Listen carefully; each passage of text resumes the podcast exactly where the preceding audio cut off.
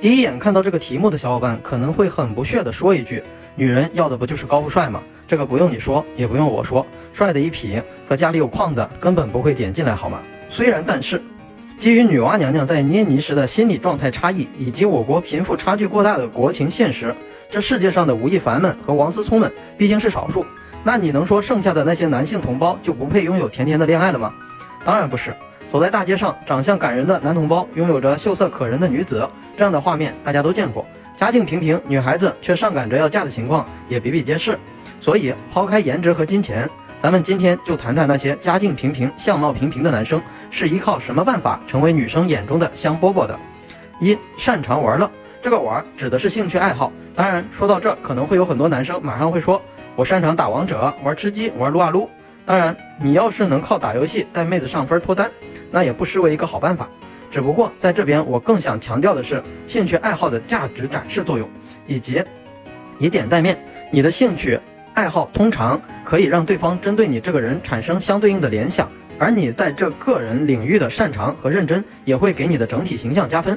就这么说吧，你篮球打得很棒，你身上自然会被贴上阳光活力的标签。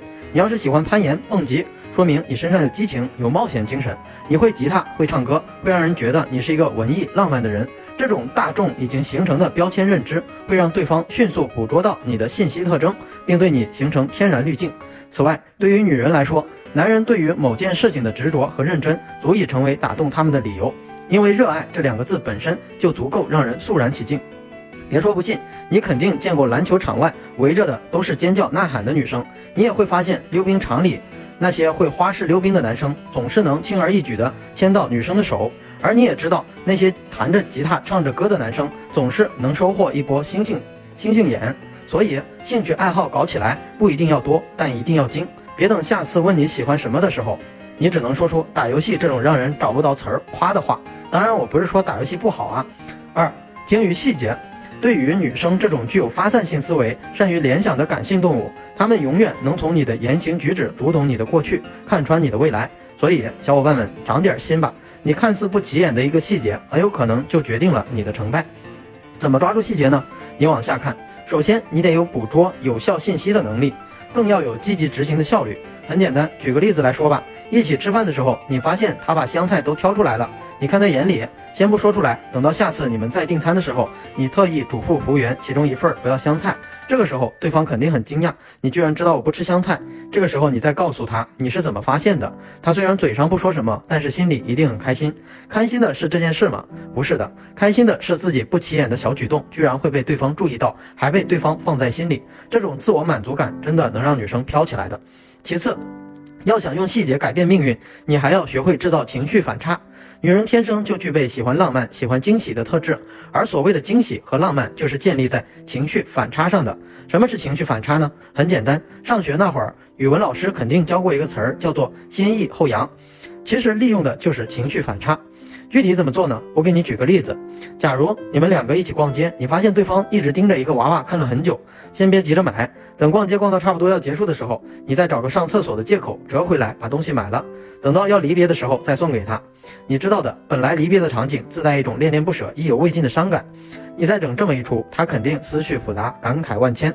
回到家后，他指定抱着礼物，把当天的经历像放电影似的都过一遍。三、展示预选。什么是预选呢？预选的意思。当你营造出自己是一个很受女人喜欢的男人人设时，这个时候其他女性会因此认同你的价值。其实这种心理很常见，就比如你在街上看到两家饭店，一家人满为患，一家门庭冷落，你会选哪家？反正我是会选第一家，就算要排队我也乐意。这是为什么呢？第一点，他们会根据销量来判断这个男人是不是具有高价值。如果你身边围绕的都是高质量的女生，那她自然而然会觉得你一定有过人之处。第二点，说句心里话，女人都拥有一种抢购心理和嫉妒心理。当你变成了爆款时，她会迫不及待的来拿下你，因为能在众多女人中脱颖而出，这个真的能够让她骄傲自豪好一阵子。你肯定要说，我要是身边真有那么多优质女人，还用得着搞这些？当然。我对此表示深切的理解和认同，但你别着急，办法总比问题多。你可以利用你万能的朋友圈，上传一张你和其他女人的合照，人数最好是三人以上，对象尽量是美女，和他们的距离不要太近，最好是他们举着相机，你配合着拍，不然遇险没成功，反而会喜提海王名号一枚。四，框架感强。很多男生在遇到心动的女生时，会自动的把自己放到低位姿态来跪舔女生。我今天要告诉你的是，千万别跪舔，因为对待舔狗，我们也许会可怜、会同情，但就是不会尊尊重、不会爱慕。